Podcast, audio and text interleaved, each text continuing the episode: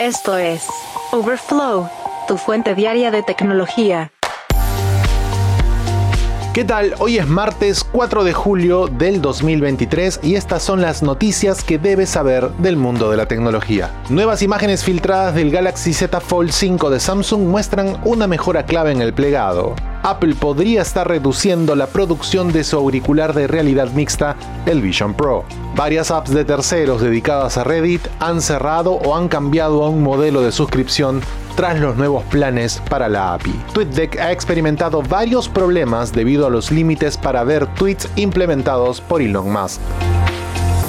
Pero antes, Finalmente, la competencia de Twitter desde Meta hará su aparición esta semana. De acuerdo con detalles filtrados en el App Store y el Google Play Store, Threads, la aplicación desarrollada por Meta basada en Twitter, se lanzará este 6 de julio, de acuerdo con detalles filtrados por la aplicación a través de las tiendas de apps. Tanto en el App Store como en el Play Store se mostraron algunas capturas de pantalla y detalles iniciales. Sin embargo, en el App Store se mostró la fecha 6 de julio, mientras que en el Google Play Store no había detalles sobre su lanzamiento. Básicamente, la información capturada en el App Store señala de que Threads es un lugar donde las comunidades se unirán para discutir todos los temas que importan hoy y básicamente las tendencias de mañana. Sea lo que sea en lo que estés interesado, puedes seguir y conectarte directamente con tus creadores favoritos y otras personas que aman las mismas cosas esta descripción apareció en el App Store de manera breve. Otro de los detalles importantes acerca de la aparición de Threads es que podrás iniciar sesión con tu nombre de usuario de Instagram, encontrar las cuentas que sigues en esta misma aplicación y publicar en una interfaz que se parece mucho a otras redes sociales basadas en texto. En una reunión de la compañía,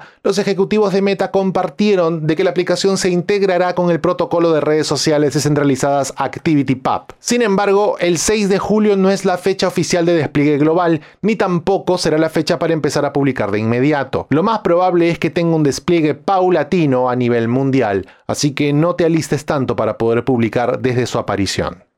Ya que hablamos de Twitter, te contamos que TweetDeck está experimentando problemas para muchos usuarios después de que Elon Musk anunciara la implementación de límites de visionado en la plataforma. Estos, diseñados para evitar la extracción de datos, han provocado que TweetDeck deje de cargar tweets y otros datos. Esta aplicación se volvió muy popular en la década pasada y permite a los usuarios gestionar varias cuentas de Twitter y ver tweets en varias columnas dentro de una misma interfaz. La aplicación es popular y muy utilizada entre usuarios avanzados y periodistas. Los límites de visionado fueron anunciados por Elon Musk el pasado sábado 2 de julio, afirmando que los límites eran necesarios para abordar niveles extremos de extracción de datos y manipulación del sistema en la plataforma. Sin embargo, estos límites han tenido un impacto significativo en TweetDeck. La aplicación ya no puede cargar tweets en tiempo real y los usuarios han informado que no pueden ver sus listas o notificaciones. Incluso, algunos han logrado encontrar una solución temporal utilizando la versión antigua de TweetDeck, que no se ha visto afectada por estos límites de visionado. Sin embargo, esta versión ya no es compatible con Twitter. Ahora, ¿por qué TweetDeck se ha visto afectada? Pues utiliza múltiples APIs para cargar tweets y otros datos. Estos límites de visionado han dificultado de que TweetDeck realice estas llamadas de API, provocando también que la aplicación deje de cargar datos. Esta aplicación es muy compleja y usa muchos recursos, y es por eso que en algunos casos la aplicación se ha bloqueado o congelado sin mostrar ningún tipo de publicación. Recordemos que TweetDeck ya no cuenta con el apoyo oficial de Twitter. Esto significa de que probablemente Twitter no se encargue de solucionar los problemas que han venido acumulándose en TweetDeck como lo haría si la aplicación todavía contara con el apoyo oficial. Si bien ya se confirmó la última semana de julio como la fecha clave para la presentación del nuevo catálogo de Samsung, han surgido nuevas imágenes filtradas del Samsung Galaxy Z Fold 5 y han mostrado una mejora clave en el plegado a comparación de su predecesor. Estas imágenes compartidas en Twitter por Amek Quadier muestran que el Fold 5 completamente cerrado y plano no muestra brecha visible entre las dos pantallas. Esto contrasta con la versión previa, el Galaxy Z Fold 4, que tiene una pequeña brecha cuando la pantalla interna está cerrada. Se cree que la bisagra en forma de gota de agua, rumoreada para el Fold 5, es responsable de esta mejora. Al parecer, este nuevo diseño de bisagra es más flexible y duradero que la del modelo anterior, lo que debería ayudar a eliminar la brecha cuando el teléfono se cierra. Además, esta implementación podría ayudar a reducir el pliegue en el panel. Además de la nueva bisagra, las imágenes del Fold 5 no revelan mucho más sobre el teléfono. Sin embargo, lo evidente es que el arreglo de la cámara trasera es el mismo que hoy se muestra en el Fold 4. Es probable de que este nuevo teléfono tenga una cámara principal de 50 megapíxeles,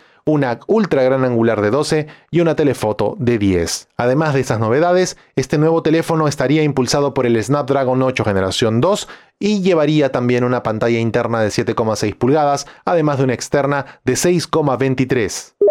Tras la pausa, te contaremos por qué Apple está mirando con cierta preocupación la producción de los Vision Pro.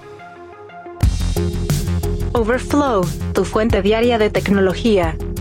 No todo es felicidad en Cupertino al parecer. De acuerdo con informes, Apple habría reducido la producción de su próximo headset de realidad mixta, el Apple Vision Pro. Se dice que la compañía ha pedido a su fabricante contratado, Lookshare, que produzca menos de 400.000 unidades el próximo año, en comparación con un objetivo interno inicial de venta de un millón de unidades.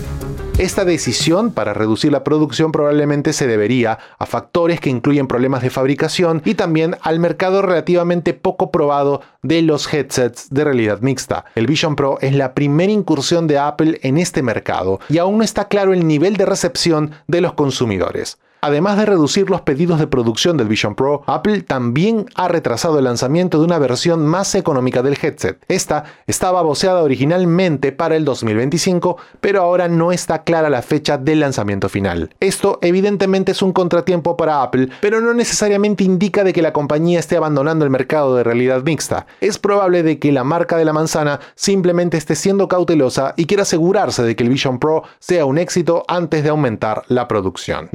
Que estamos saliendo de una escasez global de chips y varias interrupciones en la cadena de suministro, que han dificultado de que Apple obtenga los componentes necesarios para fabricar el Vision Pro. Además, estamos en un mercado que todavía es pequeño y no está clara la manera en que este modelo de Vision Pro pueda ser recibido por los usuarios. Esto, sumado al alto precio del ticket, que bordea los 3.500 dólares, pone un poco en suspenso el desarrollo de esta nueva tecnología, pero conociendo a Apple, va a imponerla.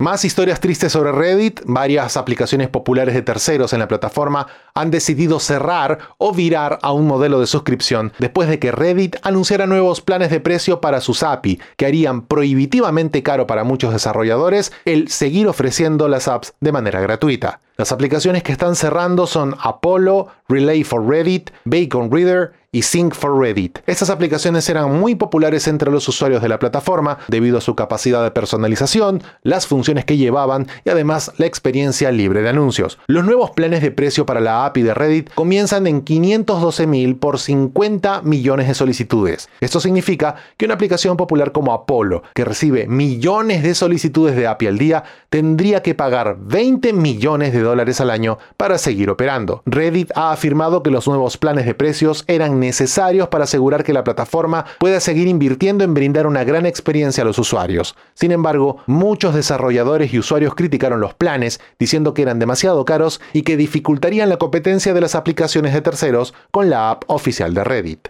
El cierre de estas apps es un duro golpe para la comunidad. Estos desarrollos a menudo se consideraban una mejor alternativa a la aplicación oficial de Reddit y su cierre dejará a muchos usuarios con menos opciones. Recordemos que Reddit es una plataforma gratuita y la compañía depende de la publicidad y otras fuentes de ingresos para mantener sus operaciones. Debido a esto, los nuevos planes de precio de la API probablemente van a generar más ingresos para la empresa. Además, la implementación de este sistema permitirá que Reddit siga recopilando más información sobre los usuarios y así la compañía podrá asegurarse de que estos datos van a estar protegidos. Los nuevos planes de precios de la API pueden dificultar de que las aplicaciones de terceros accedan a esta data. Geek Story. Un día como hoy, en la historia tech. Y un 4 de julio, pero de 1956, se dio un gran avance para la tecnología informática. El computador Whirlwind del MIT se convirtió en el primer dispositivo del mundo en permitir a los usuarios introducir comandos a través de un teclado. Antes, toda la entrada de información se realizaba mediante diales, interruptores o tarjetas perforadas. Este era un teclado telegráfico con 12 teclas, que se utilizaban para introducir comandos y datos en el ordenador, así como para controlar su funcionamiento. La introducción de la entrada mediante teclado en Wildwind fue un hito importante en el desarrollo de las computadoras. Permitió que fuera mucho más sencillo para los usuarios interactuar con ellas y sentó las bases para el desarrollo de computadoras y sentó las bases para el desarrollo de entornos más amigables para el usuario en el futuro. Geek Story. Un día como hoy, en la historia tech.